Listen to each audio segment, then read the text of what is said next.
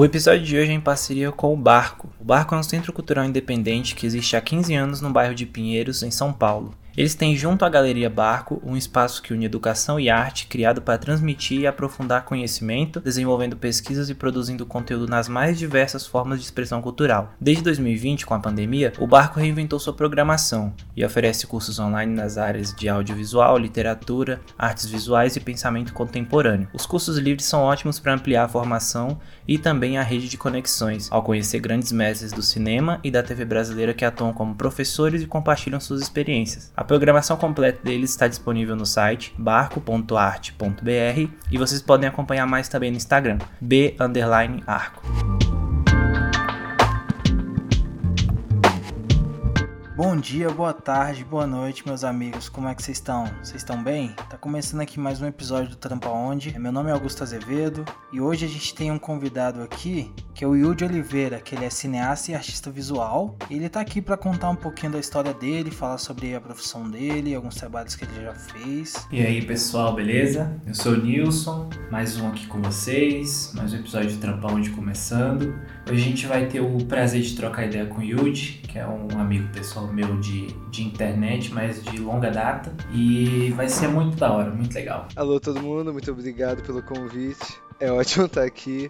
Acho que eu posso trocar algum papo aí. Espero contribuir com a opinião e o sonho de alguém.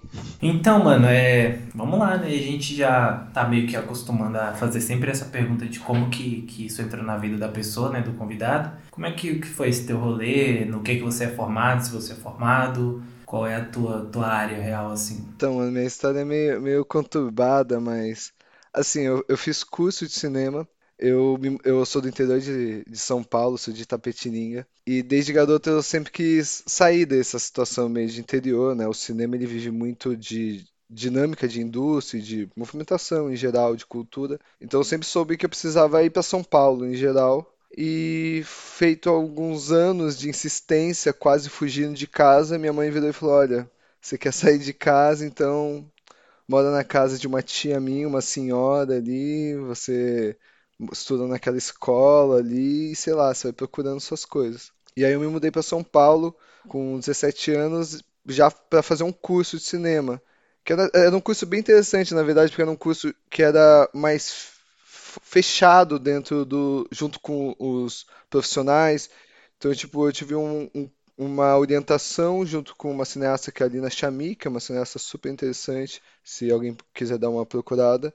E tinham vários profissionais que cada um iam dando um pouco um feedback geral da sua área. Então eu fui para São Paulo para fazer esse curso e terminar a escola também. Então terminei a escola em qualquer escola próxima de onde eu estava. E, e fui buscar um pouco mais desse sonho. E ali eu fui entendendo um pouco mais o que era, né? Porque você vê filme e aí até você entender o que é o cinema é bem diferente. Eu até me pego numa questão de o cinema que eu esperava fazer quando eu era mais novo não tem nada a ver com o que eu faço hoje. Uhum. E se eu, se eu visse o que eu faço hoje, eu falo, puta que chato, cara chato pra caralho, sabe? eu não sei, acho que faz parte, né? Uhum. Eu, eu, eu tô numa transformação e talvez não que eu, agora eu esteja num ponto ideal, mas sei lá, eu, eu tô num caminho, num eterno processo, assim como eu tava ali naquele momento. E eu tinha um conhecimento um pouco mais limitado de cinema numa questão de quais são as produções. E existe muito filme, né? Então, apega muito nisso. Que filme assistir? Porque tem, nossa, tantos filmes por ano. Não, e assim, aí a gente, quando a gente é mais novo, assim, a gente tá muito ligado aos filmes de grande mercado, né? Tipo, os filmes do blockbuster que passam em cinema e tal, é, no grande circuito, e aí a gente não sabe o grande submundo que é o cinema independente, que é o cinema de bairro, né? Que são os filmes menores e tal. Então, foi a partir dessa época que você descobriu esse outro mundo, assim? Então, meio que sim. Eu, eu, eu era muito rato de locadora. Eu tinha insônia. E aí eu sempre ia pra locadora, alugava um monte de filme, assim, olhava a capa, assim. E aí com o tempo você vai pegando uns, assim, mais aleatório.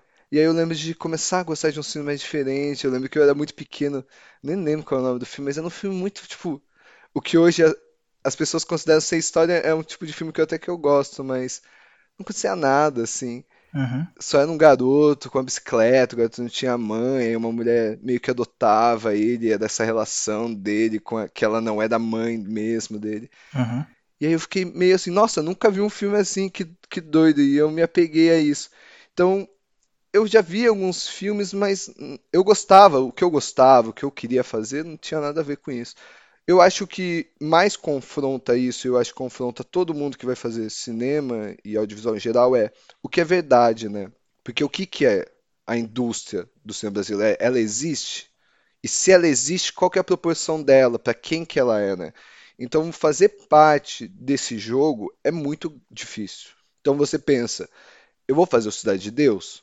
Eu posso fazer o Cidade de Deus, mas depois de uma trajetória, tipo, meu, Mil a história anos, do, né? do Meirelles antes do Cidade de Deus é imensa. tá Sim, o É, é vinculada né? à televisão, ao vídeo do Brasil. O vídeo do Brasil é vinculado ao Fernando Meirelles. Sim. Então, não é um passo ali e chegou. Então, é uma caminhada muito grande. E situação financeira, né? Nem vamos dizer situação financeira social, isso pega muito. Só que eu acho que hoje, pelo desenvolvimento do vídeo, acessibilidade, eu acho até um pouco clichê ficar falando dessas coisas que, ah, você pode fazer um filme com o celular. Uhum. Eu acho que não.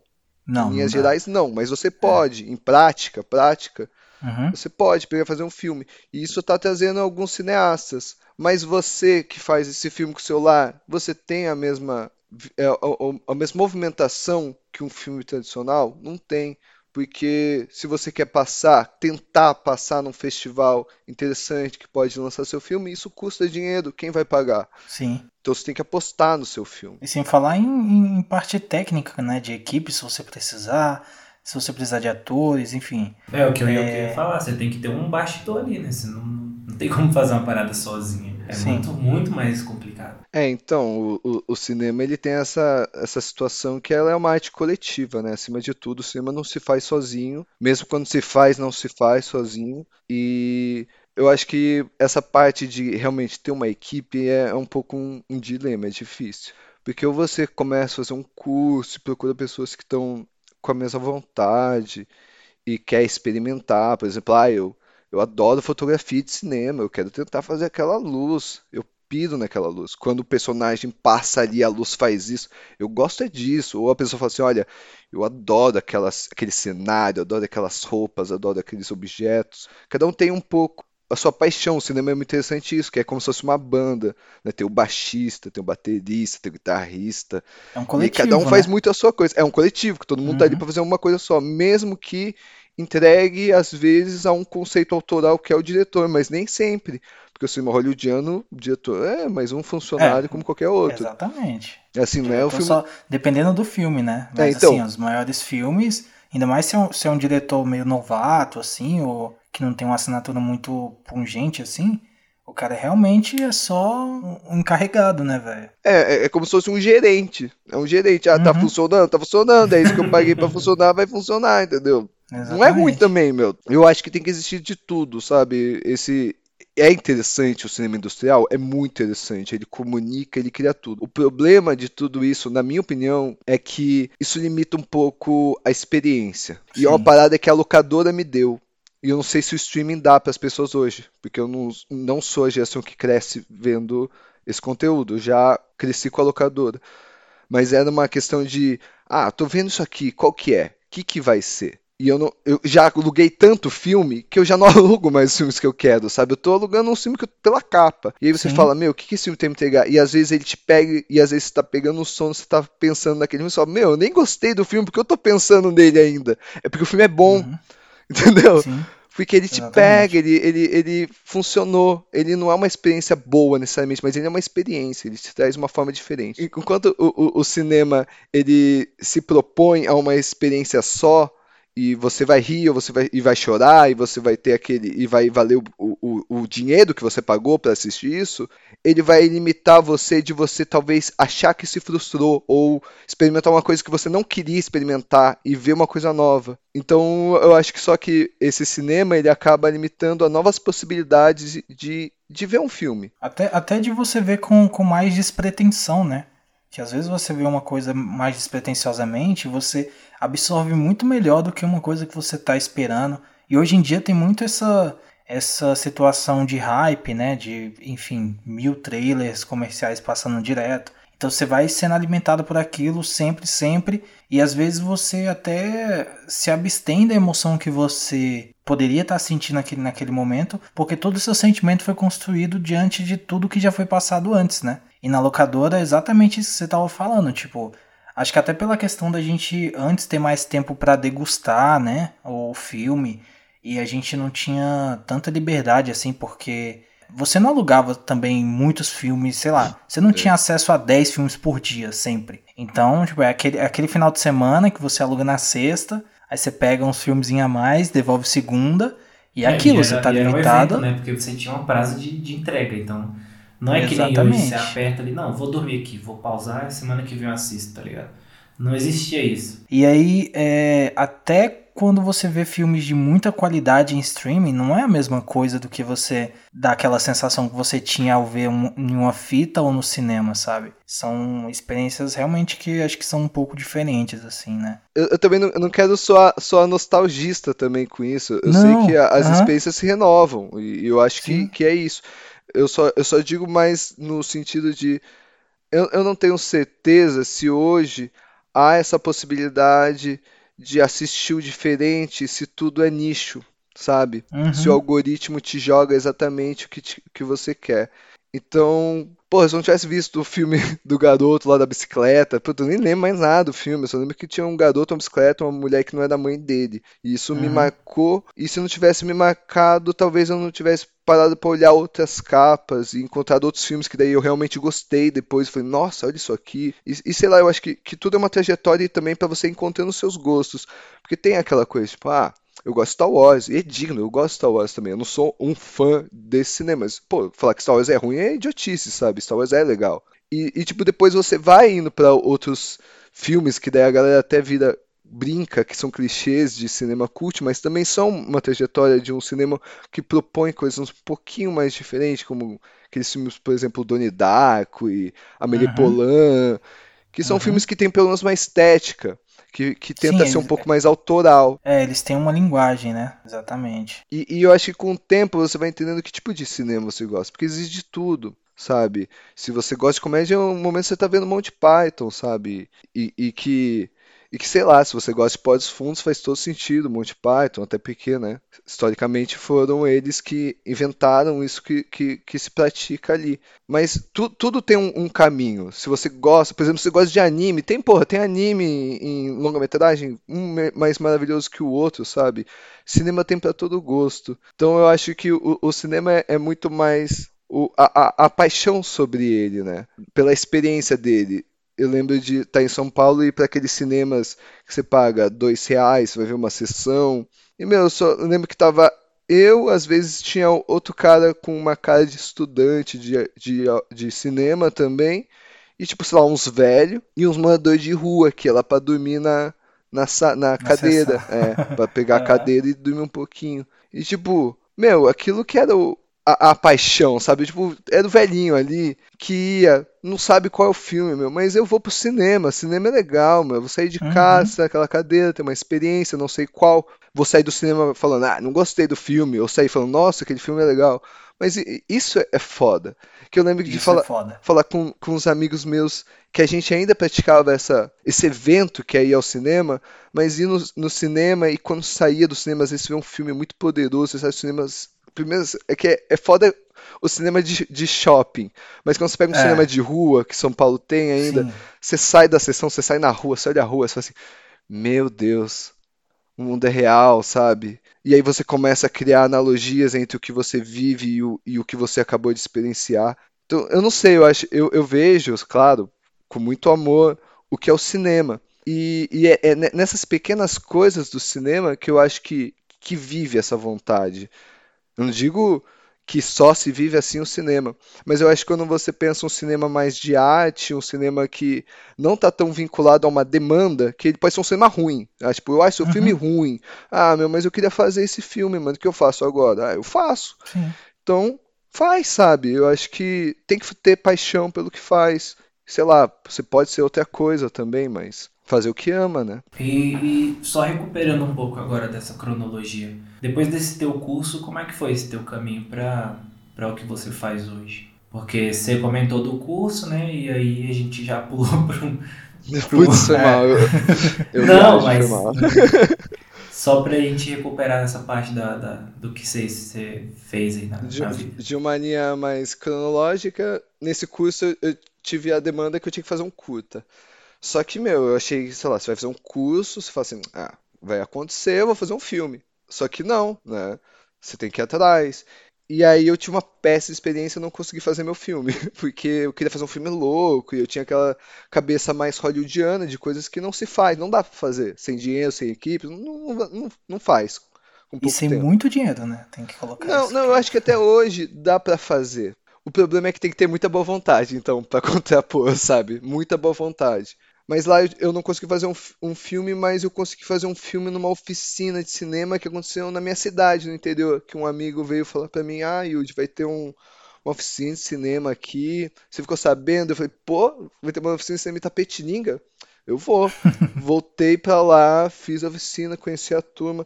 E foi muito legal, porque essa turma eu mantive contato e trabalhei depois com eles e foi isso é muito importante porque qualquer oportunidade mano abraça mano conversa com a galera ali qualquer pessoa que se ouviu falar que trabalha com audiovisual que de alguma forma monetiza isso ou, sei lá tá fazendo o que você quer fazer mano conversa com a pessoa não, não, não custa nada. E aí eu conversei com, com esse cara fiz um curta esse curta já ficou um pouquinho mais legal foi meu primeiro curta que até passou alguns festivais uma eu não sabia escrever, que é uma parte muito importante.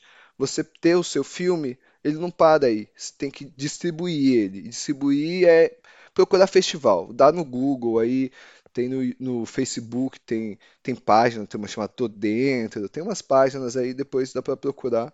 Posso passar com, com mais informação depois, mas tem meios. E aí, entrar nesse ponto de distribuir é, é onde às vezes trava. Você faz o filme e você acaba não escrevendo. Aí ele não exibe e se fala, ah, meu filme é ruim, não acontece nada, mas também, tipo, você não tentou. É, tem até um, um ditadozinho de, de aspirantes a cineastas, assim, que é a pessoa que faz o filme guarda na gaveta, né? É.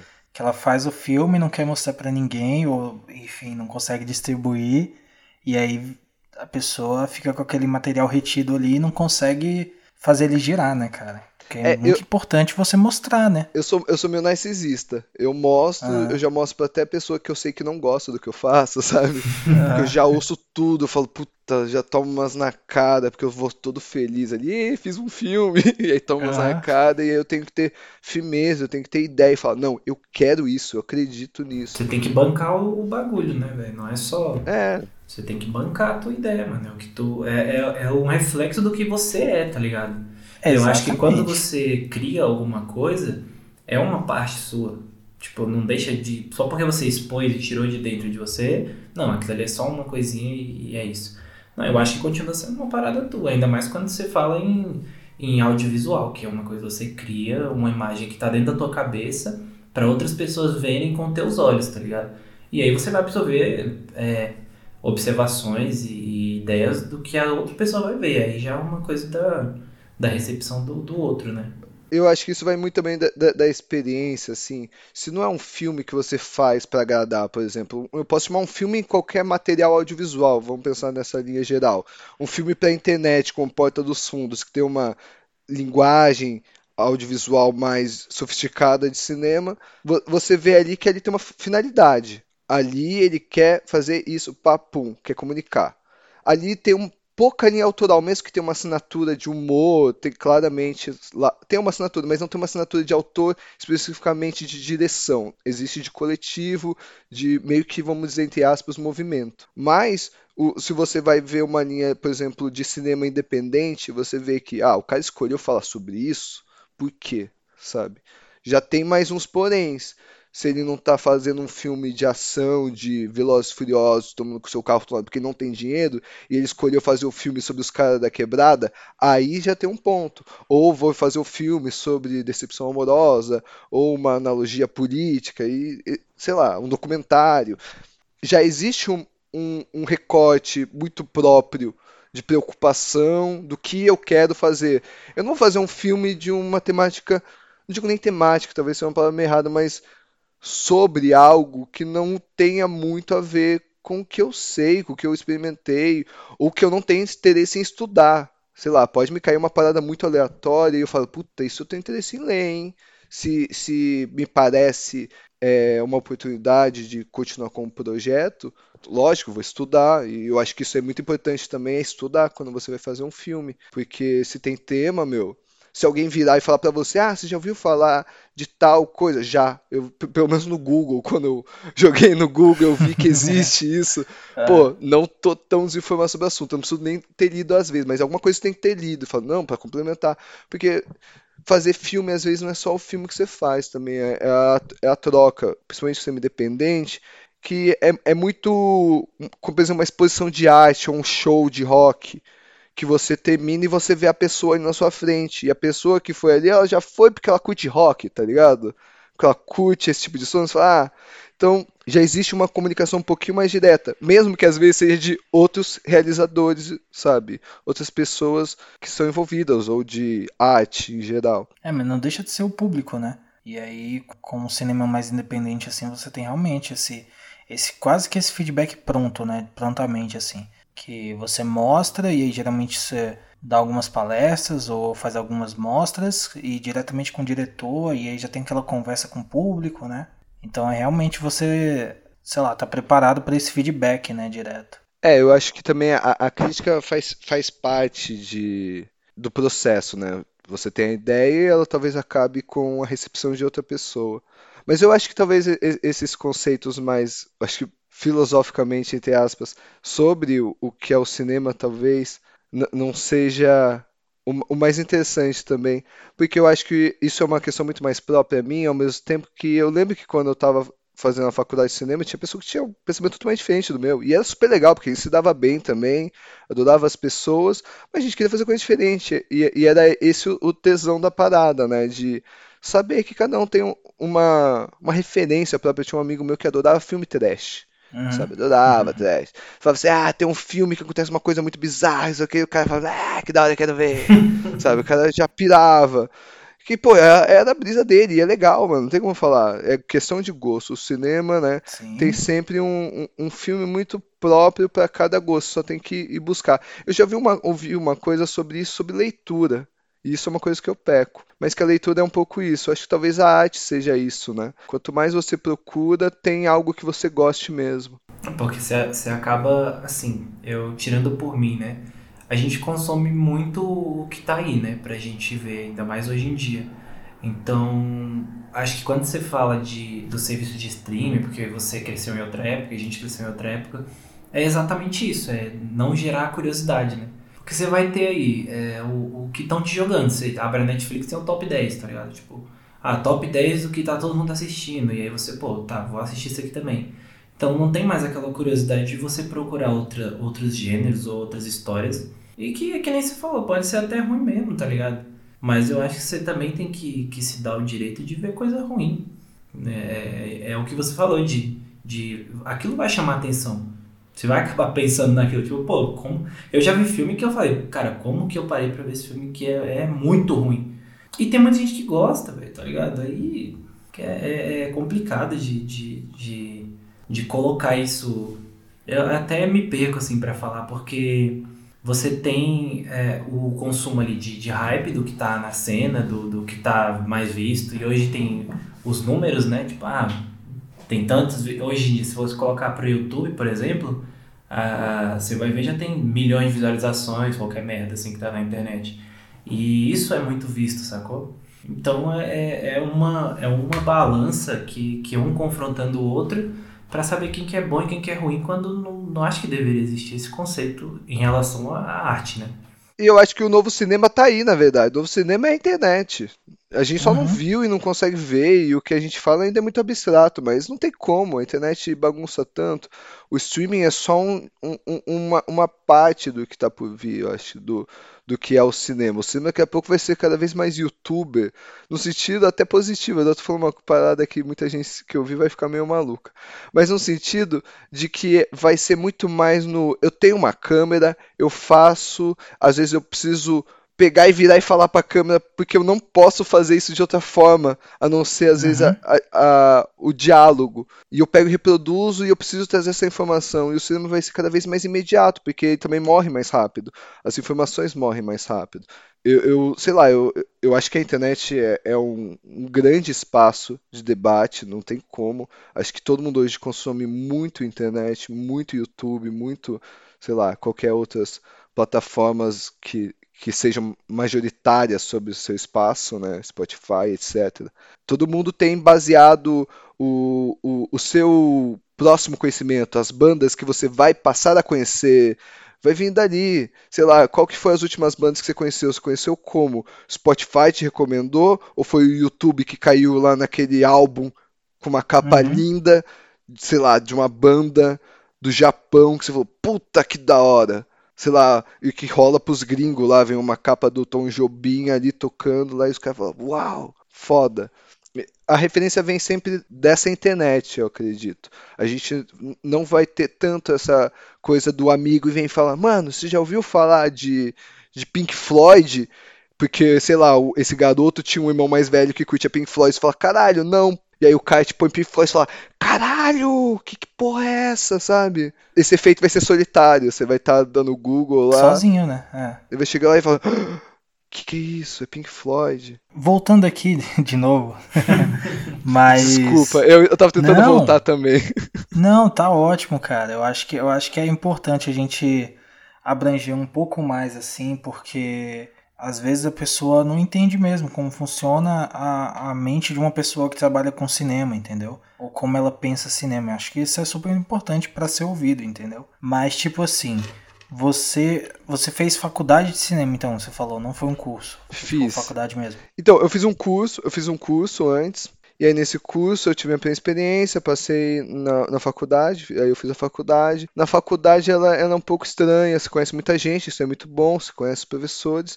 Ali eu reencontrei uma das pessoas que me deu a oficina, foi meu professor lá também, tive experiências, fui trabalhar num set, num documentário numa aldeia indígena com ele, foi tipo mais uma experiência cinematográfica, uma experiência de vida, né? Porque é uma puta parada que não tem como, né? Te tira do, do, do, do seu centro, tira da, da, sua terra.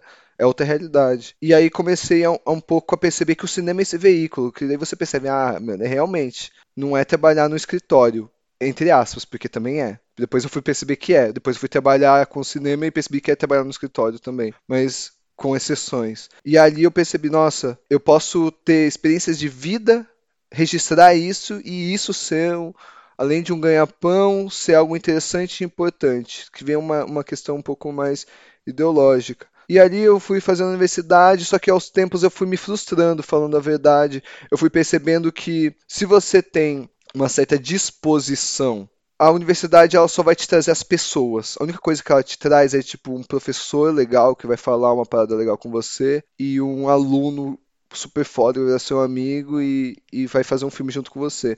Mas a faculdade não vai fazer nada, mano. Ela é uma faculdade, ainda mais eu fiz uma particular, ela não vai fazer nada. A não ser suas oportunidades. Então eu percebia que eu estava fazendo filme foda da universidade tudo que acontecia na minha carreira era por méritos que eu fazia independente. E fui conhecendo muitas pessoas que não estavam necessariamente cursando cinema, pessoas maravilhosas, incríveis, grandes artistas. E ali eu fui me frustrando e eu fiz uma coisa radical que foi largar o curso no último semestre. Faltando um pouquinho para se formar. Assim. Falt... Foi tipo um voto meio ideológico, porque já estava ruim a questão financeira, já estava com dificuldade de pagar, mas era mais também porque eu ia insistir nisso, se nesse espaço eu não consigo fazer o cinema que eu quero. Uhum. Eu tenho dificuldades de, de, de pensar e, e, e, de criar. E eu tô pagando, eu tô lutando, eu quero um diploma. E já que eu tava com dificuldade, era mais fácil parar de, de, de ir, parar de pagar, então foi isso que eu fiz. E ainda um amigo meu me veio com uma proposta de trabalhar com ele, que ele tava numa produtora, e eu falei, ah, tô largando a faculdade, vou trabalhar também, né? Então não é ruim. E aí eu fui trabalhar, trabalhei para conteúdo de internet, que eu acho que é as coisas que mais vão ter hoje, que em linhas gerais para mim foi ótimo, porque aprende muito que você precisa fazer de coisas básicas, de, desde, sei lá, você estudou no cinema, você tem que iluminar e fazer uma fotografia foda, mas aí você vai fazer isso pro seu filme, filme de alguém, e aí quando você só tem que iluminar e deixar tudo decente, sabe? Uhum. Pra internet, pra alguém bater o olho na, no, no timeline tipo um lá estúdio, né? Você tinha que fazer umas paradas meio básicas, era importante você pelo menos conseguir fazer isso rápido. Então lá eu consegui exercitar muito isso. Então para mim foi importante, sei lá, ganhar meu dinheiro, né? Tá trabalhando com isso, me fez bem. Só que um tempo depois, eu tava achando já meio complicado o trabalho lá ali. Era muito daquela galera que fala: "Ah, você é da turminha que curte essas coisas de sindicato", sabe? Me vinha muito com uhum. essa, me, me, vinham com os horários meio estranho, me pagava meio estranho, eu já tava um pouco cansado. Eu falei: "Olha, meu, cansei, deixei. Já conheci uma turma aí eu, eu tenho um, um, um, grande amigo que me ajuda muito nisso, que é um artista visual que chama Piquedas. E ele, eu conheci ele num festival de cinema e ele, sei lá, a gente foi conversando, a gente se deu muito bem. E ele me ajudou muito, foi tipo um irmão mais velho para mim, me abriu muitas portas, me apresentou muita gente. E nisso eu acabei, depois de um tempo, trabalhando em outra produtora, mais voltada a cinema que estava produzindo longa-metragem, que era longa-metragens documentais, mas longa-metragem que com pretensões de ir para o cinema. E, e, quando produzia também, produzia um conteúdo de internet com, com uma imagem mais com uma referência mais cinematográfica. Então ele foi um, uma escola também mais de estudo. Então eu fui percebendo que a prática é, ela é muito mais rica do que a academia, de fato. Só que se você tem pretensões, por exemplo, de dar aula, de contribuir com estudos. Totalmente você tem que estudar cinema. Estudar, ir para a universidade. E é legal mesmo, você vira crítico. Tem muita pesquisa para o cinema precisando acontecer tem muito, muita energia para conservar o cinema brasileiro que está sendo apagado, com a questão da Cinemateca agora, que está prestes a pegar fogo quase, porque não tem manutenção do governo. Então nossa história está prestes a, a, pegar fogo. Tem, tem, tem, tem muita forma de contribu contribuir para o cinema sem ser um diretor de cinema e falar, ah, eu quero fazer um filme. E nem às vezes participar de um set de cinema. Uhum. Às vezes, pô, tem muita gente que vai pro set de cinema e eu, eu até me incluo um pouco nisso, é muito cansativo, é chato. É, tipo assim, assim, nossa, que bosta, tô tão cansado, parece que tá indo uma energia que nem sei da onde, sabe? Acabo o dia e falo assim, meu Deus, me sugaram a alma. E é porque você se põe muito à disposição ali, né? Porque é um trabalho muito frenético, você não para, você tem que fazer valer cada segundo, porque cada segundo foi programado tá para acontecer. Dinheiro, é, né? foi programado para acontecer só naquele tempo. Então tem que uhum. fazer valer. E aí, sei lá, talvez se eu, você consegue, eu tenho conhecidos e amigos que trabalharam com pesquisa ou trabalharam na Cinemateca, conservando ou, ou sendo estagiários ali, tem um caminho muito mais interessante também nesse sentido, se você não, não, não gosta disso, se você tem a paixão por cuidar desses filmes, organizar esses filmes, fazer a curadoria disso é lindo, você poder estar numa instituição e falar assim, olha, vou fazer uma mostra de cinema trash, vou chamar o Ed Wood, vou chamar o, o, o Moji Camarins, o Zé do Caixão, vou juntar tudo numa coisa só e vou tentar apresentar isso. Putz, isso é coisa, uma coisa maravilhosa, sabe? Uhum. E tudo tem mu muito espaço. E até às vezes, por exemplo, a, a, publicidade, a televisão, a internet, que é esses novos caminhos. É tudo diferente, mas é tudo junto também, sabe?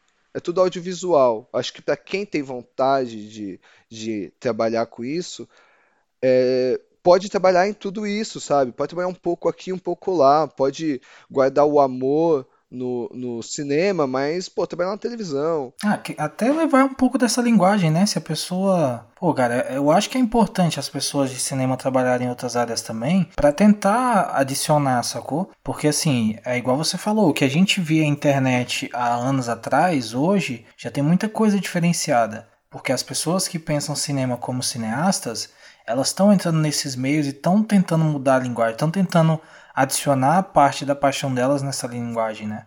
E a mesma coisa com TV, enfim, com publicidade. É, hoje você vê algumas, algumas publicidades assim, de, é, geralmente mais em até em festival também de publicidade, mas enfim, você consegue ver coisas que são, cara, tecnicamente superiores a muitos filmes, sacou? Que aí você vê que são pessoas do cinema que estão levando linguagem para dentro da publicidade também, né? Então acho que tudo é uma troca, né? A novela Quando você fala de arte, a novela, cara, mano, velho, a, o que Amor de Mãe fez, assim, tecnicamente é muito absurdo, cara. Até as séries brasileiras também, a gente vê. Tem um marco para mim que foi Justiça quando eu vi. que, cara, não sei se você já viu, mas é, um, é uma série com total linguagem de, de cinema, com total texto de cinema. É, é cinema para televisão, sacou? É, é que o, o, a televisão ela tem essa coisa do clique, né? De você estar tá passando de canal, ela tem essa linguagem que ela tem que estar tá criando entretenimento a todo segundo. E, e, às vezes a linguagem cinematográfica às vezes não cria muito isso. Não. Só que eu acho que com essa movimentação do interesse que existe agora com a internet, tem muito mais, tipo, pô, vou ver aquela série que vai passar em tal canal agora, sabe? Porque você busca ver isso, mesmo que talvez você veja depois também, mas sei lá, você vai, vai consumir esse produto. Então o conteúdo dele não precisa ser aquela coisa de oi, olha para mim, olha, não saia daqui, fica aqui, fica aqui. Porque é, é o meio da televisão mesmo, é, a, é, é, o método, é a forma que da estrutura dela, né? Canais de televisão concorrendo, mostrando os patrocinadores, é, é, o, é o jornal mesmo, né? A questão da revista, só que em vídeo. E o que é muito legal. É, e isso vai, vai que nem o Augusto falou, vai trazendo uma linguagem totalmente nova, né? Assim, pro que a gente já vem consumindo há muito tempo. A galera que é, que é viciada em TV, tem todo aquele formatinho, né? Que hoje em dia acho que não cola mais, tá ligado? Acho que hoje, hoje eles já estão tão, tão é, entrando de uma outra forma nesse mercado que é, é, público aí, né? Tá, tá na TV aberta e tudo. E aí você vê a TV aberta também criando serviço de streamer, né? Porque acaba tendo que recorrer para esse caminho, senão vai perder público. Então é, é muito de, de trazer mais pessoas com outras visões para esses espaços que que estavam aí desde sempre, né? Para ter coisas mais competitivas, sim, de, de, com outras visões. Eu acho que é, Inclusive, é, é, até antes de, de entrar nisso, você estava falando aí da, das várias áreas, né? Quando a pessoa faz cinema. E eu tinha muito na minha cabeça que a pessoa faz cinema ela vai virar diretor, tá ligado? Ela faz cinema ela só tem um caminho para seguir e na verdade não é bem assim, né? É, então, aí eu acho que depende muito do seu interesse. Eu acho que a direção e o roteiro ela tem muito uma questão autoral. Acho que vai muito uma questão de arte ou, sei lá, uma questão de assinatura mesmo, sei lá, aí numa questão mais de indústria mesmo, mas que tem uma personalidade. A não ser que você, por exemplo, aí você pode ter uma aptidão a fotografia, ter uma paixão pela imagem, com aquele mov certo movimento de câmera, com aquela forma da, da, da luz que distribuiu, aquela sombra. Tem gente que ama isso e é lindo. Ou, sei lá, tem gente que, mano, eu conheci gente que amava o som, sabe? Pirava no som, mas não é só som, música, não, som, sabe? Que som tá acontecendo aqui nesse segundo? E esse ambiente a gente passa batido quando a gente vê um filme. Se a gente passa batido com isso, é porque o cara tá fez perfeito. um trabalho muito bom, é. Exatamente. O, o, o áudio do audiovisual, ele só é notado quando ele. Enfim, né? Pra leigo, né? Ele só é notado quando ele é ruim, né? Tomarem um pouquinho para cada um. Assim, também tem um documentário, eu acho que. O documentário eu vejo muito quem tem interesse em pesquisa em geral. Você vê muita gente, às vezes, que é fora do audiovisual mas tem uma necessidade de uma busca, de uma organização de informação e de mostrar essa informação, que o, documentário pode ser uma ótima possibilidade também. Uma uhum. questão de sociologia, antropologia, sabe? É, e ainda falando sobre todas essas possibilidades que, que uma pessoa sendo cineasta ou fazendo uma faculdade de cinema pode seguir, ainda há meios de, de se ganhar dinheiro hoje, assim, ou ou você acha que quem recorre a, a esse tipo de carreira é mais pelo amor à arte, assim? Olha. Ou você acha que tem uma questão comercial ainda forte de algum jeito? Eu acho que depende muito. Depende muito. Tem pessoa que é fácil, cara, não dá para negar. Tem pessoa que conhece gente, né? E a gente, em maioria é pessoa igual eu que não conhece ninguém que foi lá me tocar e fez um sorrisinho assim, ei, olha para mim. Mas também ainda não acontece. Muitas vezes você olha e a pessoa te ignora, sabe? Fala assim, puta merda. A vida não é aquela história que me contaram, sabe? Que eu ia fazer uma carinha boazinha e a pessoa ia me dar uma chance. Mas beleza também. Então eu acho que ganhar dinheiro, cara, com audiovisual amplamente, internet. Se democraticamente se eu se ela estivesse no Brasil, talvez eu tivesse me organizando com uma turma aí pra gente fazer um, uma rede de canais de YouTube. Porque a internet é um, no fi, final das contas, é um, é um meio que pelo menos eu posso criar um conteúdo que às vezes eu posso usar dinheiro nenhum e, e pôr na rede e às vezes com a continuidade dele, né? Lógico que não existe a monetização de um vídeo único, mas com a continuidade dessa produção eu ser recompensado por isso. Isso é tipo, eu não preciso pedir emprego para ninguém, mas não é fácil, é bem difícil na verdade. Agora ainda mais que já o timing está cada vez mais passado, né? Mas eu acho que a internet é o caminho mais rico, já que a televisão é um meio morto, em decadência, e que o cinema é uma questão de de, de gostar, meu. No fim, uhum.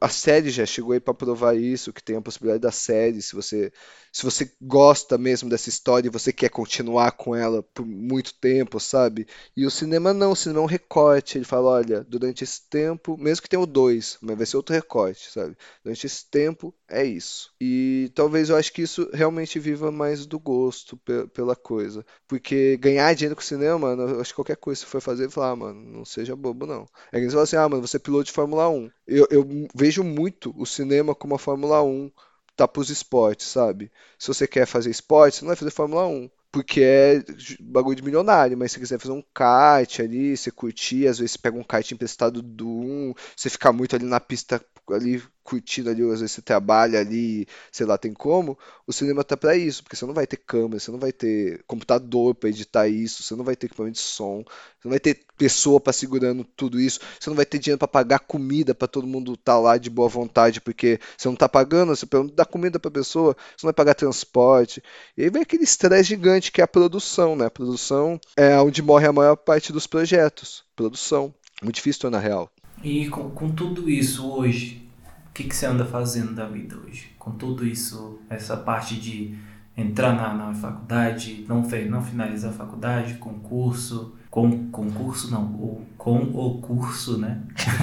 Porque concurso ficou fazendo, pegou, é. fez um concurso largo. É, é não, e eu, eu tenho curiosidade também porque ele mora em Portugal hoje, né? É, hoje você não tá no foi Brasil, essa né? parte da, de Sim. trajetória aí. Foi onde eu cheguei numa questão, né? É, é, eu acho que se encaixa muito nisso que a gente estava falando. Eu gosto de cinema, eu quero estar nessa prática, mas por que eu gosto disso, né? E eu sei que eu não vou fazer aquele filme, mesmo, juro, mesmo se eu quisesse mesmo. Ia ser muito difícil, ia ser um desafio muito gigante. Fazer aquele filme que todo mundo vai gostar e vai passar no cinema, vai ser tipo Alda Comparecida, sabe? Você vai falar assim, puta, esse filme todo mundo gostou. Isso é muito difícil. Mas talvez euzinho, uma pessoa muito humildemente, possa contribuir e te dizer uma coisinha assim, ou te refletir, sabe? Muito humildemente. Eu só quero fazer um filme, sabe? Eu não quero. Fazer um filme não devia ser uma coisa tão grande coisa, sabe? Devia ser só tipo, ah, deixa uhum. o cara uhum. fazer um filme, igual deixa o cara fazer um desenho, deixa o cara fazer um filme.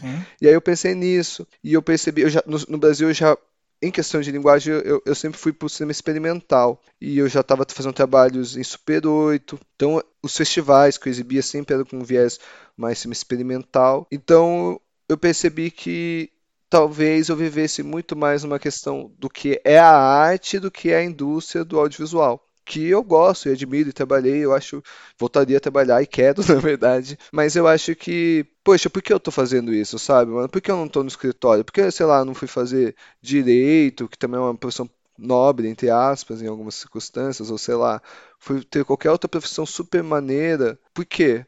Porque, poxa, porque eu queria poder estar tá fazendo esse filmeco, pelo menos, como diz o Sganzella, sabe? Que é só fazer esse negocinho aqui. Então eu percebi que talvez se eu aprofundasse o estudo na arte, fosse mais rico para mim. Então eu estava trabalhando, eu estava percebendo que o governo Bolsonaro não estava maneiro, né? A gente já via não lá o. Nem... Bolsonaro arrombado. Ah, Bolsonaro arrombado com certeza. E aí já estava naquele momento assim, sabe? Tipo, puta, eu posso terminar igual o Pelé, sabe? Para quando tá ganhando. Sabe? Uhum. Eu falei, putz, eu tava trabalhando, produtora, pô, galera sensacional. Joaquim Castro, procurem, fez o documentário do Dominguinhos, montou Democracia em Vertigem. Puta, um dos Caramba. maiores montadores agora do momento. Trabalhei com o cara, assistente dele, aprendi tanto, mano. Tipo, sabe, uhum. ter que desapegar disso é uma facada no coração. Parecia que eu tava, mano, o que eu tô fazendo comigo? E aí eu falei, pensei, eu, eu com a nota do Enem, eu passei numa universidade aqui. Porque eu estava tentando sair do país já faz um tempo. Queria fazer a universidade em Cuba, que é, uma, é um grande nome para o documentário mundial uhum. e para o cinema latino-americano, sem dúvida, uma das maiores universidades de cinema. Só que é muito difícil de entrar. E eu passei numas fases, mas fiquei parado lá no meio. Tipo, no meu ano, ninguém do Brasil entrou na, na, no meu curso que eu queria entrar, aquela direção. Então eu já tava tentando sair do Brasil, caiu essa oportunidade, Bolsonaro ali comendo todo mundo. Eu falei, puta merda, e aí, velho? Puta, justo agora que eu tô crescendo, posso daqui a pouco fazer meu filme, será que vai dar? Daqui a pouco eu posso fazer meu. Daqui a pouco eu digo daqui uns anos ainda, sabe? Mas Sim. eu tava pensando, puta, se eu progredir, eu posso cada vez ter mas mais tinha uma perspectiva, né? É, uma pequena, é um sonhozinho, sabe? Que você tá é. se enganando um pouco, mas sabe? Você fala, putz, eu posso me enganar. Até que você vê e fala assim, puta, esse cara vai, vai acabar com tudo. E já tava acabando, né? Uhum. E aí eu falei, olha, passei, melhor ir, né? Aí eu tinha muito medo, porque eu não, tinha, eu não tenho grana ainda. Não tinha, não tenho grana pra estar tá aqui, né? Foi tipo, eu vim com uma mala, assim, com uma cara de pau que vai pagar, assim, fazendo cara de quem vai pagar, mas uhum. não sabia como. E aí, sei lá, fui no curso, me, caí, me joguei no curso em aprender a pintar, desenhar. Sempre tive uma, uma prática de desenho, mas não dessa forma. Então comecei a me questionar mais, pensar em no que é arte hoje, o que é arte contemporânea, instalação, videoarte. Comecei a me encontrar um pouco mais nisso, porque também eram práticas que eu conseguia fazer dentro de um curso de artes visuais, usando o vídeo. E aí aqui agora eu consegui uma bolsa, que agora eu tô como bolsista no CIAC, que é um centro de investigação de arte e comunicação, que agora é o que está me mantendo, me ajudando a estar tá aqui. Mas é isso, sabe? É uma aventura atrás da outra. Depois, quando isso acabar, não faço ideia, sabe? Vou sair berrando pro mundo inteiro, tipo, alguém me acuda, porque não, não é fácil. Mas sair do Brasil, cara, é um alívio nisso. É meio foda, porque puta, tá foda no Brasil, né? Tá foda aqui, mas puta, no Brasil tá foda, velho. Tá, tá muito foda. Puta, pra quem tinha, tá foda, sabe? Puta, aquele, aquele cara conseguia fazer tudo, não consegue. Puta, tá foda então. Quantas, quantas pessoas deixaram de, de poder fazer as coisas, né, velho? Tipo, nem em questão de pandemia, mano. Em questão de viver, tá ligado? Viver tá caro pra caceta, mano. Uhum. Tipo, cada dia que passa, velho, fica mais caro. E isso é um reflexo que tá aí, não tem como fugir, tá ligado? Não tem como. E sem fugir. nenhuma perspectiva de melhora, é, né? E é pior, mano. É uma pior atrás da outra, mano. E aí, tipo, é, sem, né? Sem querer mudar o assunto demais, mas eu tava vindo acompanhando essa CPI que tá rolando e aí eu deixei, mano, porque eu não tava mais aguentando, velho. Tipo, eu você consigo. começa. Cara, você começa a, ser, a, a ver uma, a galera assim, explanando mesmo, mano. Tipo, não, o nosso objetivo era fuder todo mundo. É basicamente isso. É. Tá ligado? O Itzel foi lá ontem. Nossa, e aí, eu vi. irmão, eu comecei. A, eu vi a parte da manhã inteira, né?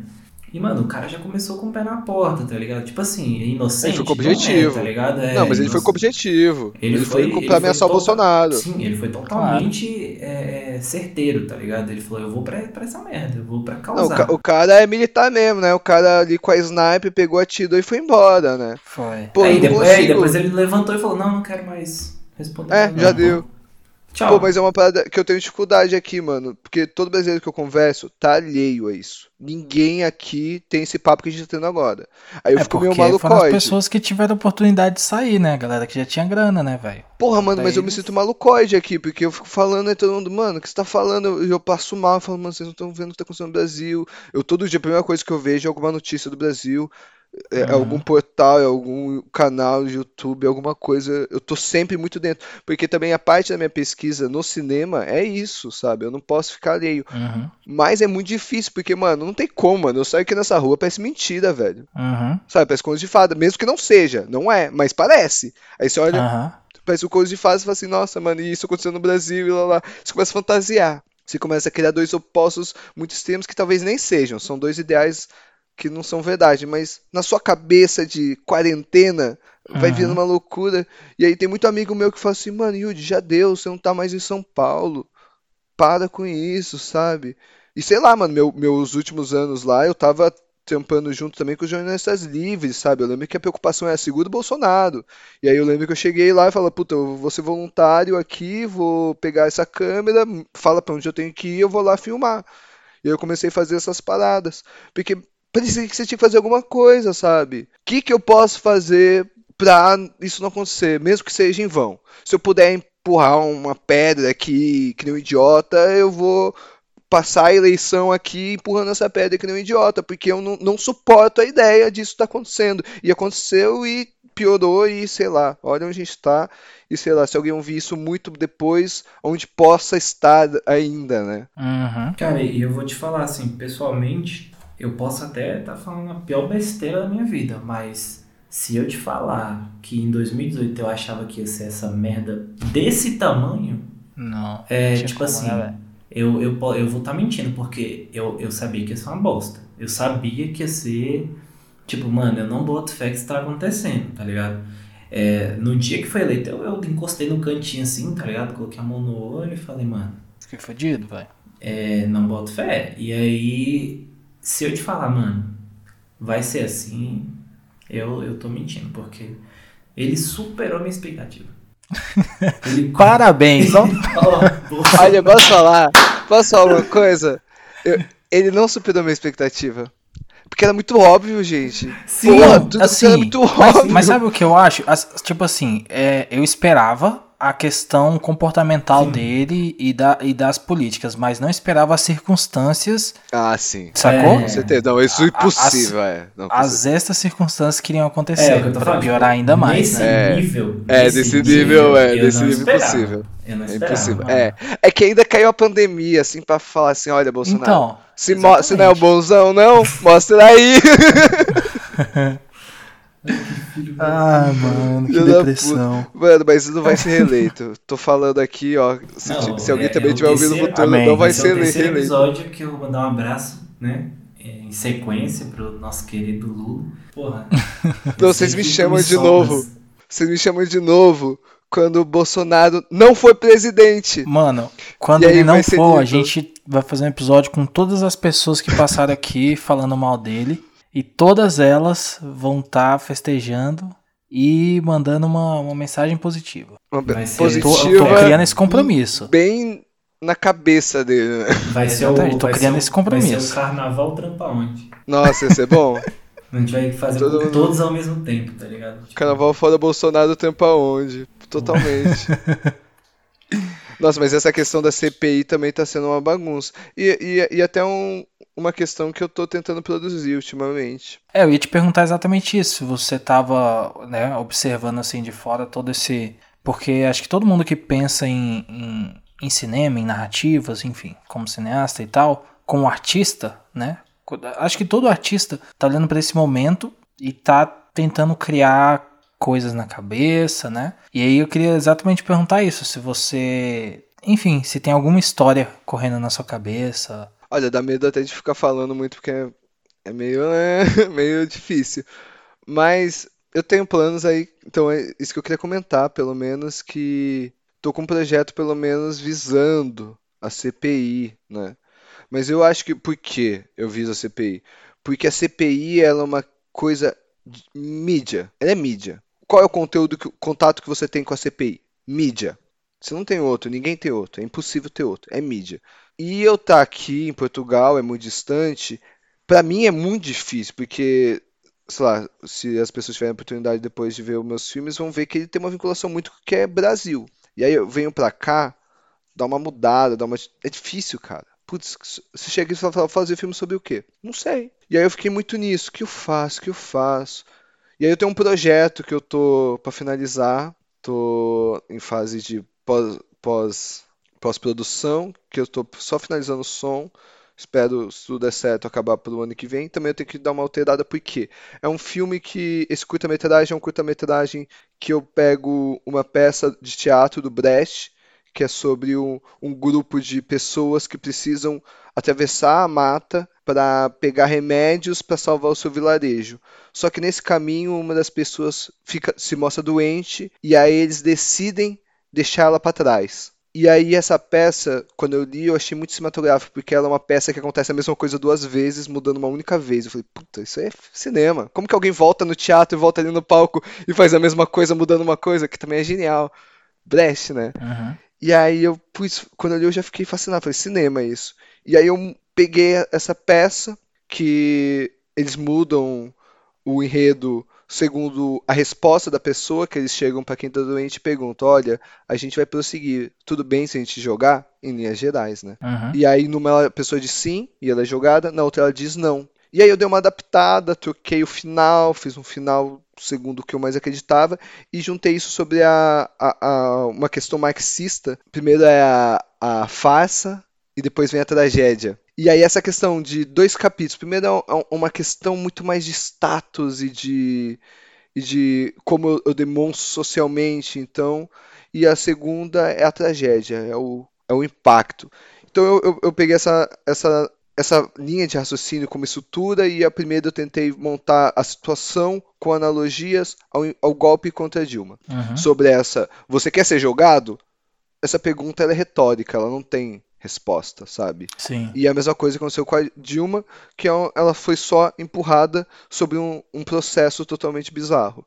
Que ela não teve escolha, saiu gigante. Nossa Dilma mãe. E aí eu peguei o segundo era para estudar o Bolsonaro, mas o bolsonarismo está acontecendo. Então é um filme que eu filmei em 2019 e eu tenho que reatualizar ele. Porque eu terminei ele de montar, ele tem uma linha de raciocínio sobre a, a iminência do fascismo na sociedade brasileira.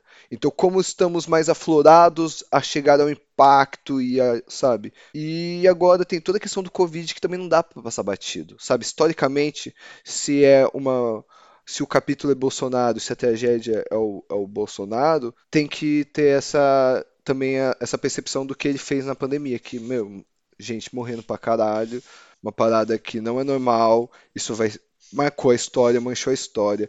O Bolsonaro pode fazer o que ele quiser, velho. O grupinho dele pode fazer o gritar o nome dele. O nome dele já tá marcado com esses nomes de morte também. Morreu Totalmente, muita gente. Velho. Totalmente. Não é normal.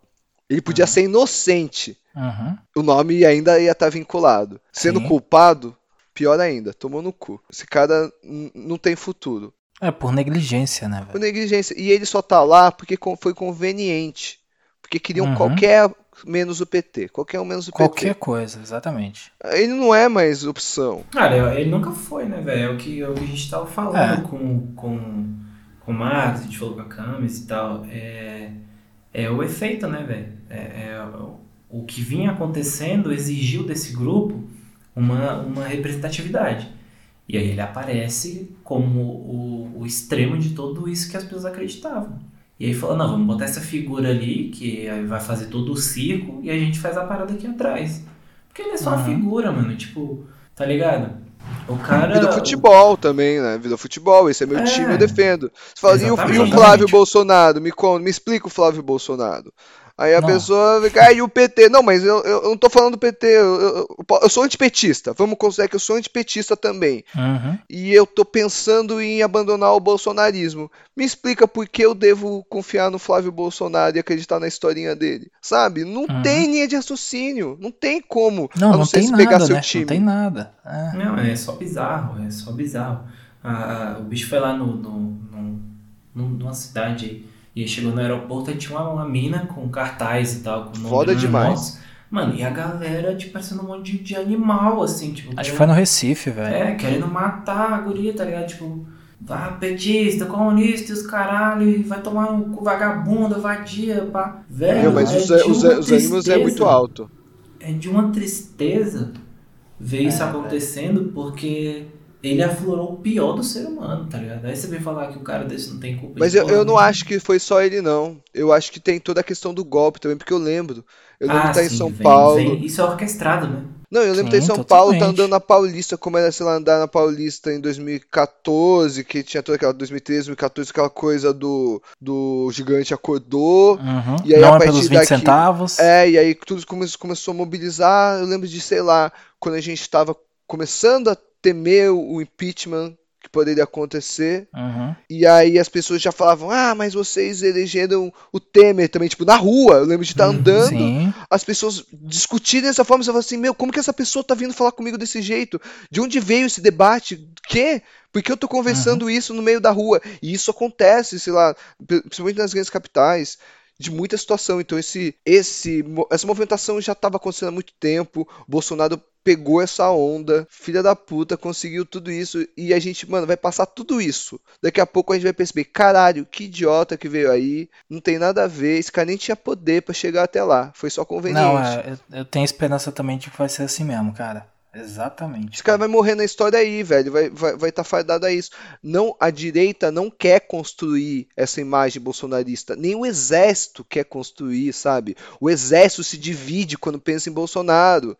Aquelas uhum. altas patentes da marinha, da aeronáutica, do, do exército mesmo, Os abandonando costas, ao mesmo né, tempo. Véio? Por é. quê, mano? Porque, é, porque é Bolsonaro, mano. Porque o Bolsonaro, porque um capitãozinho de merda virou presidente e inverteu tudo. Mano, o Iraque é importantíssimo para eles. Isso se reverteu, sabe? Ele não é símbolo. Totalmente, velho. É, mano, e. Cinema. Você já falou um pouquinho aí sobre. Né? Você já falou um pouquinho aí, né, sobre seus projetos futuros e tal. E. Cara, qual que você acha que é a perspectiva de um profissional que, que queira entrar no mercado de trabalho hoje, na parte de cinema? Se, ele, se você acha que ele vai ter boas oportunidades, se você acha que talvez ele não seguir um caminho acadêmico e tentar primeiro fazer um filme, entender melhor como que é o sentimento dele com a arte e tal. Quais seriam os conselhos que você daria assim para uma pessoa que está começando agora? Olha, eu acho que faculdade de cinema vale a pena. Às vezes não vale a pena às vezes nem terminar, mas vale a pena. Vale a pena curso de cinema, vale muito a pena curso de cinema, porque você vai conhecer a galera, também tem curso de cinemas maravilhosos, tem o curso de cinema na Baco. Paulo tem um monte, eu sei que também no Rio tem mais alguns, eu sei que também está se criando vários fora desses polos, mas existem, sabe? Então acho que talvez buscar formas de profissionalizar isso é importante, porque o que, que vai acontecer ali as pessoas vão dinamizar a forma de você aprender. Vai ficar mais fácil você procurar no Google, sabe? Você vai saber a palavra para jogar no uhum. Google, sabe? E às vezes não tem quem fale a porra da palavra pra você jogar no Google. E aí você vai aprender muito. Ou filme que você tem que assistir, pegar de referência. Então eu acho que vale a pena por esse sentido. Agora, cara, vale muito a pena você ver filme, ver o máximo Sim. do que você gosta. Se você gosta de TV, veja o máximo de TV, manje de TV. Saiba o que é trocar da câmera 1 para 2, saiba, saiba qual é a dinâmica de um talk show, qual é a dinâmica de um reality show. Você curte, você curte, mano, é legal isso. Agora, estuda para que você curte, para você entender do assunto cada vez mais, porque isso conta. Quando você, se você vira e fala com alguém que entende mesmo do assunto, você é novo, você fala legal, mano, isso impressiona, isso é legal, sabe? Então você tem que conhecer do seu assunto que não está limitado a ninguém. E eu acho que talvez se você tiver uma condição de comprar uma câmera, exercitar, filmar, fazer, ó, fazer um filme. Fazer um filme eu vou tentar. Vou tentar fazer do jeito maluco mesmo, do jeito. Hollywood é bom, porque daí você vê também o quão, quanto é difícil, o quão distante, que tipo de equipamento você precisaria. Você falar, quando eu tiver equipamento eu consigo usar. Uhum. E sei lá, como eu consigo adaptar isso. Se eu, por exemplo, eu encontrei o cinema experimental. Porque o cinema experimental eu posso cair numa imersão mais do que do qual é o meu propósito do que realmente ele ser efetivo no meu roteiro e depois na minha montagem. Eu posso estar muito mais coerente ao meu, meu propósito de estudo artístico do que um, uma história narrativa. Porque eu adoro também, eu tenho projetos de história narrativa, esse meu filme que está para sair tem super viés narrativo. Só que é uma, um outro lado. Eu sei que eu posso pegar uma câmera e fazer um filme. Que é os meus últimos dois filmes são isso. Uhum. São filmes de quarentena. Peguei minha câmera, uma coisa exercício muita gente fez. Saiu grandes filmes já. O, o, já saiu uns, Eu vi filme em algumas mostras que saiu na internet de festival. Vi também tem filme assim de teve o Instituto Moreira Salles que convidou alguns artistas a fazer esses filmes de pandemia dentro desse seu, seu próprio espaço e do que que acontece nele. E eu acho que isso é reinventar também, entender o que é um cinema de baixo orçamento. Talvez eu consiga, com caos legal, eu tenho um filme que eu acho que é maravilhoso, chama Fantasmas. Quem estiver assistindo tiver interesse de ver um filme diferente mesmo, mano. Diferente, eu digo, não vai ser esteticamente diferente. Você não vai falar, ai que doido, brisei, chapei. Mas eu falo, caralho, que diferente. Chama Fantasmas, tem no Vimeo do canal da produtora, eu acho que é, é Filmes de Plástico. Se não me engano, é do André Novaes, deve ter uma co-direção. Puta, um filme zero orçamento, mano. Eu, eu, tento olhar aquele filme e falar, onde eles gastaram dinheiro? é assim, é um tripé numa câmera digital ruim, filmando da laje do cara um posto de gasolina o filme inteiro. Só isso, mal filmado, só uma câmera jogada ali, e aí vai rolando todo o contexto da história, que é mega spoiler, não vou contar, assistam. Que você fala, uhum. caramba, que, que esse cara fez? Interessante. Pô, já é um pode se considerar um clássico de curta-metragem. Se você vai estudar cinema, vão te mostrar esse curta. Vão te mostrar o Vinil Verde do Kleber Mendonça Filho. Ah, do... o Vinil Verde eu já vi. Filme maravilhoso, uhum. um curta-metragem assim de foto, com fotografias, sabe? É, lógico que teve orçamento, lógico, mas pense, você não consegue fazer isso na sua casa? É que o cara teve uma ideia. Então é fazer filme, né? Sim. Ele teve a sacada. Então, às vezes, você tem a sacada que quebra toda essa parada do dinheiro. Ou, às vezes, você tem a pesquisa. Você fala, olha, eu estou interessado em novas linguagens. Então, se você tem interesse no cinema, em questão de arte, você pode se jogar na questão da arte. Não vai virar dinheiro. Talvez um dia possa virar alguma coisa, mas não vai dinheiro. Se você curte audiovisual, se gosta do cinema Tarantino, você curte, pô, para bem feita, cara. Existe como você ser técnico de cinema também. Você pode fazer esses cursos, você pode fazer faculdade. Só que aí você precisa conhecer a galera. Aí você se comunica, mano. Não tenha medo. Vai falar com todo mundo. Fala, aquela, aquele cara é o cara da oportunidade. Vai conversando com ele. Não chega já, ô, oh, me dá um emprego. Mas chega, e aí, isso aqui, olha com esse projeto, ou se você viu um, alguma coisa do cara, você já fala, puta, vi tal filme seu, gostei daquela cena. Tenta prolongar um pouco o assunto. Tenta mostrar quem você é, que eu acho que é o mais importante. Seja você, porque também não fique vivendo esse mundo blazer que é, de fato, de impressões. Então tenta ser você também, porque isso é legal. Uhum. Você é original, não... né? É, é, é uma parada meio chata. E, tipo, é, às vezes você se beda muito nisso, sabe? Às vezes você percebe, putz, como as relações aqui vivem muito. Às vezes você tá sendo um pouco, mas não é por maldade, sabe? Você fala, olha, eu só tô tentando ser mais amigável, mais confortável, mas, sei lá, seja mais você.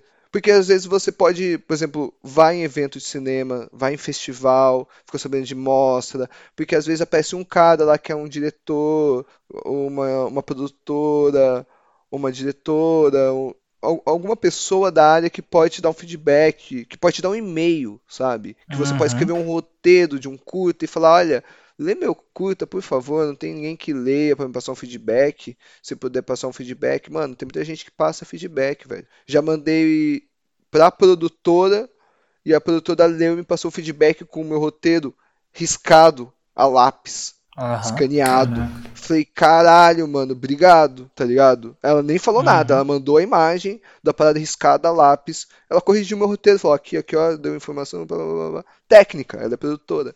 Isso é muito Sim. bom. Então, ir atrás das pessoas. Ou se você gosta de TV, porque a TV também tem oportunidade, a TV ainda existe, ainda movimenta um dinheiro, uma indústria. Ah, bastante. Uhum. É, igual a rádio, a rádio ainda movimenta, a televisão ainda vai movimentar em muito tempo, sabe? A TV é morta como tendência, ela não é morta como linguagem, ela vai estar tá ali. E você pode trabalhar na televisão, porque é legal. Com globais, às vezes pode acontecer. Depende muito de como você vai construindo o portfólio, depende muito com quem você vai conhecendo. Você pode gravar videoclipes também, que é uma parada muito legal. Uhum. Você, tipo, agora, se você tem uma necessidade mais financeira, você fala assim, eu, eu preciso viver disso. Eu preciso, pô, não preciso, não dá ver de sonho, né? Não Sim. dá mesmo ver sonho. Não tô vendendo sonho para ninguém, não dá ver sonho. Mas aí você pode fazer uma propaganda do, do, da padaria ali do lado, oferecer pra galera, chegar pro cara, o grupo de rap ali e falar, pô, fazer um clipe aí maneiro pra vocês, vocês dão sem conto aí cada um do grupo aí, já fortalece, sei lá, vou filmar casamento. Tem um uhum. diretor que é o Cristiano Burlan, e ele é um diretor da, da periferia mesmo, ele começou a criar a identidade dele segundo um pouco essa, essa linha, de, linha de, de raciocínio.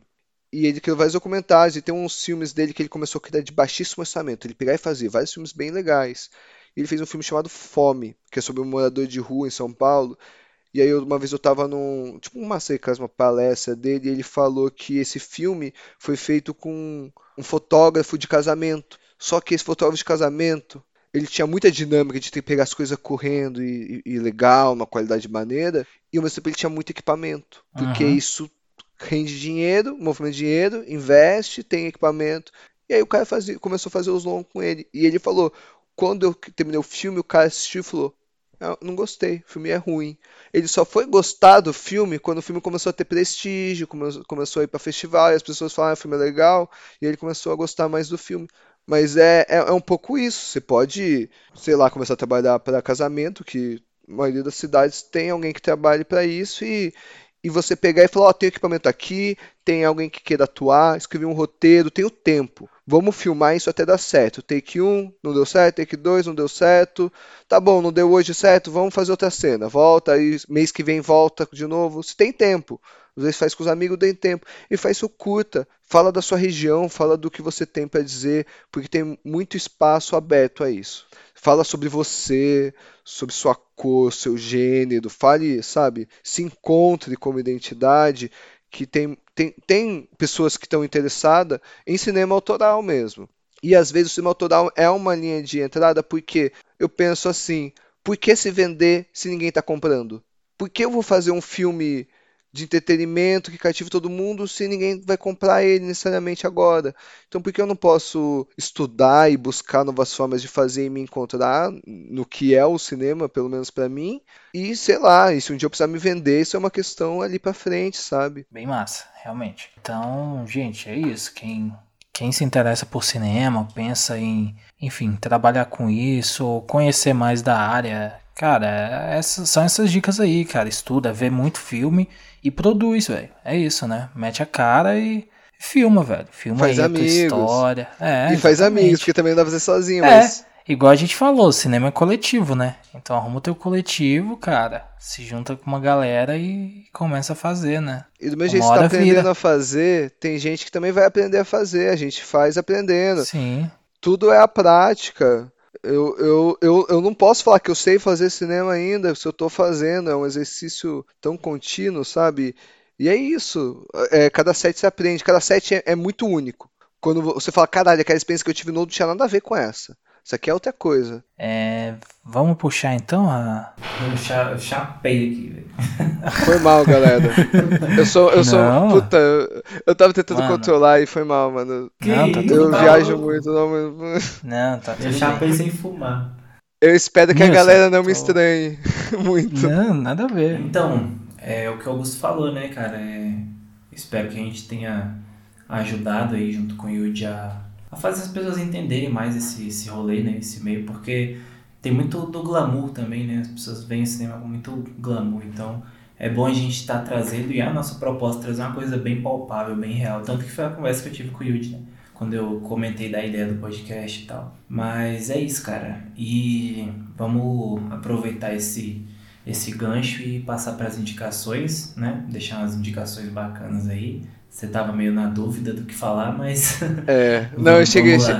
Cheguei no, no, em alguns nomes, eu acho que eu sempre vou pensar em nomes diferentes. Então eu peguei um, um recorte do que me parece lógico, mas nada é lógico. Olha, o cinema que mais me surpreendeu quando eu tava nessa questão, eu gostava muito, e eu ainda gosto, mas eu era muito apegado a um cinema do Wes Anderson, que é muito bonito, interessante, dinâmico, traz coisas diferentes, Tarantino e tal, me, me enchia, porque era, é muito criativo, né? Só que quando eu vi o cinema do Rogério Sganzella, que, meu, aquilo me bateu de um jeito que eu falei, meu, o cara pode, sei lá, filmar o chão e berrar, e ainda faz sentido com tudo esse contexto. Lógico que o filme não é só isso, o filme é maravilhoso. Eu digo questão de estética, ela assusta. É uma estética que você fala, meu, isso aí é mal feito. Aí você vai vendo e fala, não, isso aí é, é bem feito, é essa a proposta. E é um cinema da época da boca do lixo, ele renovou, fez isso novo, fez com 21 anos, fez um clássico hoje. Do cinema brasileiro, não tem dúvida, um dos melhores filmes brasileiros, Bandido da Luz Vermelha, fez A Mulher de Todos, Copacabana Monamu. O cara é, assim, radical. Então, se você quer ver um filme que você fala, olha, obrigado pela experiência, não gostei, joinha. Pô, isso aí é uma, uma boa tentativa, assim. Ele é estranho e ele não é estranho à toa. Ele é um filme que busca uma estética brasileira, mesmo utilizando as referências internacionais. Ele é um filme que busca uma voz brasileira e muita coisa que você vai ver, você vai falar, puta, é muito atual. Muita frase, você vai puxar aquela pequena frase que hoje a galera do cinema usa como clássicos, como, sei lá, o terceiro mundo vai explodir, quem usa sapato não vai subir, uma coisa assim. Tipo, tem, tem várias frases assim de um, de um contexto tão, tão maravilhoso que você fala assim, olha, isso aqui é muito um reacionário brasileiro mesmo. E ele vai pegando esses arquetipos e vai você vai entendendo um pouco um, uma visão de sociedade brasileira. Então eu achei ele muito interessante porque eu vejo ele para a minha geração como um cineasta muito importante. Para mim, para muitos amigos meus, o cinema dele, se não foi divisor de mares, ele foi um dos. E em segundo, também, esse eu posso falar mais brevemente, até porque é uma questão um pouco mais agora de artes visuais. Eu pensei que ia ser interessante falar de artes visuais, assim, porque eu tô muito dentro disso agora. E eu queria também pensar em, em uma mulher, eu acho, para representar isso. Não só uma, né? Porque a minha lista também não tem só uma mulher. Mas no início veio com isso e depois eu pensei, nossa, óbvio, que é a Lydia Clark, que é uma artista visual maravilhosa. Ela é muito conhecida pelos bichos, que é um, são esculturas de metal que você movimenta, são chapas de metais. É, eu acho que uma coisa que talvez vocês possam lembrar, lembra que teve uma exposição no Man que tinha um cara nu jogado e uma criança pegou nele e aí virou polêmico, o Embed uhum. chegou falando: "Ah, já se viu isso, isso tá Sim. tá errado". Para informar, para informar isso às pessoas, esse cara estava fazendo uma performance inspirado no Bichos, nessa obra da Lydia Clark o Bichos ele é uma, uma escultura que você pode mover, que você pode reinventar. E ele estava propondo o corpo dele como objeto de obra, de investigação. Isso era muito bonito. Só que é lógico que inconveniente a questão da criança, mas não dá para falar, ah, a obra dele é isso. Não é. Ele não tinha o controle, ele, sabe, o cara estava ali na performance, Sim. talvez não tivesse pensado e isso foi conveniente para as pessoas. Então a Ligia Clark, eu acho que talvez as pessoas possam lembrar disso, ela foi professora na Sorbonne, na França, uma grande artista, grande influente, amiga do Hélio Sica. No final de sua vida também foi uma artista que estava tentando sair do viés artístico, entrando no psicanalítico, e ela era psicóloga, meio entre aspas, de várias pessoas, até do Caetano Veloso, de uma turma assim. Ela vivia fazendo esses trabalhos entre arte e psicologia ali. Então acho um, uma artista fenomenal que a gente devia pensar muito nela, porque ela é um grande nome. Estudando aqui em Portugal, já ouvi falarem dela em sala.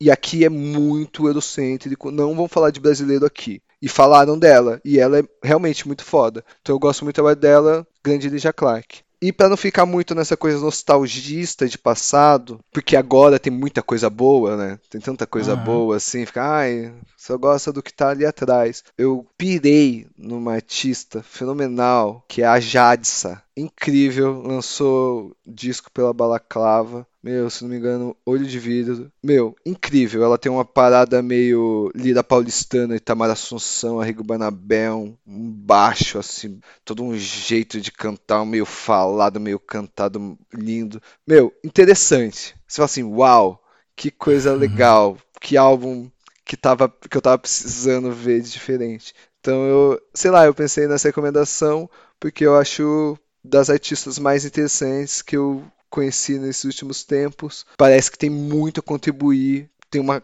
mente genial de criação. E sei lá, eu acho que a música hoje tá muito boa, né? Acho que tem muita coisa uhum. boa vindo Sim, e surgindo de espaços, né? E eu acho que ela é um desses nomes. Eu acho que a música em si ela deixou de, se apegar em gênero, né? Tá muito mais de, de, de ideia, né? De ouvir o que a é, pessoa tá falando sim. e tal, o que, que ela quer tocar, de experimental. Hoje tem muita coisa experimental mesmo na música. E, e dá certo. Eu acho muito, muito da hora, muito legal. Bom, gente, então essas foram as indicações aí do Wild. É, como vocês sabem, a gente vai fazer aquela postagem com as indicações dele. Se você perder alguma coisa aí no áudio, vai estar tá tudo explicadinho lá no nosso Instagram. Segue o Trampa Onde em todas as redes sociais. É arroba Onde. Segue no Twitter, no Instagram. E a novidade é que a gente tem um grupo no Telegram agora. Então você entra lá, que é o t.me barra trampa onde. E aí lá a gente. Agora a gente começou a lançar uns posts antecipados de lançamento do programa. Então primeiro você vai ver lá no Telegram para depois sair pelo Instagram. Lembre-se também daquele linkzinho que a gente coloca da Amazon no nosso post. A gente vai colocar algumas coisas teóricas sobre cinema se você quer se aprofundar no tema. Então vai ter bastante livro lá na Amazon se você se interessar. Compre pelo nosso link que você ajuda a gente. Agradecer aqui também pela parceria do episódio que a gente teve com a Barco que é a Escola de Audiovisual, Literatura e Artes Visuais. Então os caras estão com uns cursos online com umas pessoas super influentes de cinema, assim. Então dá uma olhadinha lá no Instagram deles, que é b_arco e no barco.arte.br.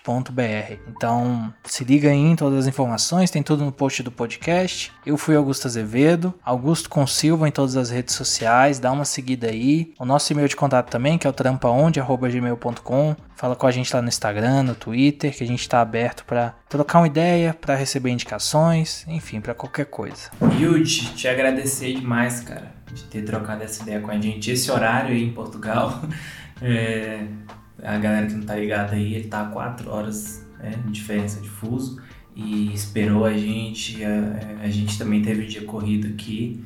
E, cara, muito obrigado por ter topado, por ter conversado, obrigado por sempre ter mantido contato, né? A gente que fica vários tempos aí sem se falar, mas quando se fala, foi uma coisa que foi construída muito aleatória e, e que é bem real. Então, meu abraço aqui para você, tá? Se fique bem. Espero que a gente um dia faça aquele rolê que a gente planejou de dar uma volta em São Paulo. E o já me convidou para ir em São Paulo várias vezes, mas agora ele não tá mais lá, então não tem mais o que fazer lá, né? Agora eu convido para vir para cá. É, vou para Portugal. E tem uma, uma chance aí, remota, remota. Oh. Né? Depois a gente vai conversar sobre isso. E, cara, obrigado, viu? Quando quiser lançar alguma coisa, quiser que, que a gente dê um salve no Instagram, quiser falar sobre seus projetos, o canal tá aberto aqui para você, beleza? E é isso, eu sou o Nilson, meu Instagram é Nilson Sampaio. Segue a gente aí no Trampa Onde, manda e-mail pra gente, interage com a gente. A gente gosta muito de estar respondendo as pessoas. Fiquem bem, se cuidem, usem máscara, porque acho que a gente não deu nenhum recado desse, né? Mas vale a pena lembrar que o Brasil tá uma bosta. Então, vai melhorar, vai melhorar. E é isso, galera. Até a próxima. Rapidinho aqui, é porque eu tinha tanta coisa para falar de recado que eu não agradeci. Cara, muito obrigado pela sua presença, Yudi, porque foi muito massa conversar com você, assim, eu tenho as minhas aspirações pro cinema também, trabalho com audiovisual. Então, cara, muito produtivo falar com você, te conhecer, né? E vamos trocando mais ideia pela frente. Pô, vamos trocar figurinha, a gente faz umas paradas. É. Sim. Agora o espaço é seu aí para você falar suas redes sociais, se despedir, enfim, fica à vontade. Pô, só tenho a agradecer, né, gente? Pô, pra mim é uma grande honra estar aqui com vocês, tipo, de fato mesmo. Acho que esse tempo da pandemia foi uma bagunça para todo mundo. Poder estar aqui conversar com vocês, acho que depois de tudo isso. Até um, num time meio bom, assim, com uma cabeça um pouco mais sã dentro dessa bagunça toda. Mas é isso. Pra mim é ótimo poder estar conversando com o Nilson assim também, de novo, assim, mais próximo. Um contato que sempre é de muito tempo e, e sempre vai dando uma mudança, né, de, de vai e vem. Então é ótimo poder estar tendo esse papinho aqui. E sei lá, acho que é um contato também com o Brasil que, que para mim me toca, sabe? Me dá vontade de voltar, mas o Brasil que eu quero voltar não existe mais. e aí eu vejo vocês, dá vontade de ficar aí com vocês, dá vontade de a gente sair tomar uma cervejinha, mas não existe sair tomar uma cervejinha. Aí, Sim. tipo, a cabeça vai dando várias bugadas, assim. Mas é isso. Em geral, um, um grande agradecimento mesmo. Muito obrigado pelo convite. Sem tamanho. Muito obrigado também pela oportunidade. Vou sim divulgar quando tiver filme, quero ajuda. O produtor independente sempre precisa de alguma forcinha aí para dar um gás aí, dar uma, uma força, sempre tem jeito. Minhas redes sociais pode encontrar com a, no Instagram triste.plutão e basicamente é isso. Agradeço todo mundo por estar aqui, ouvindo a gente até agora. E é isso, grande confusão, né? Brasil, Portugal.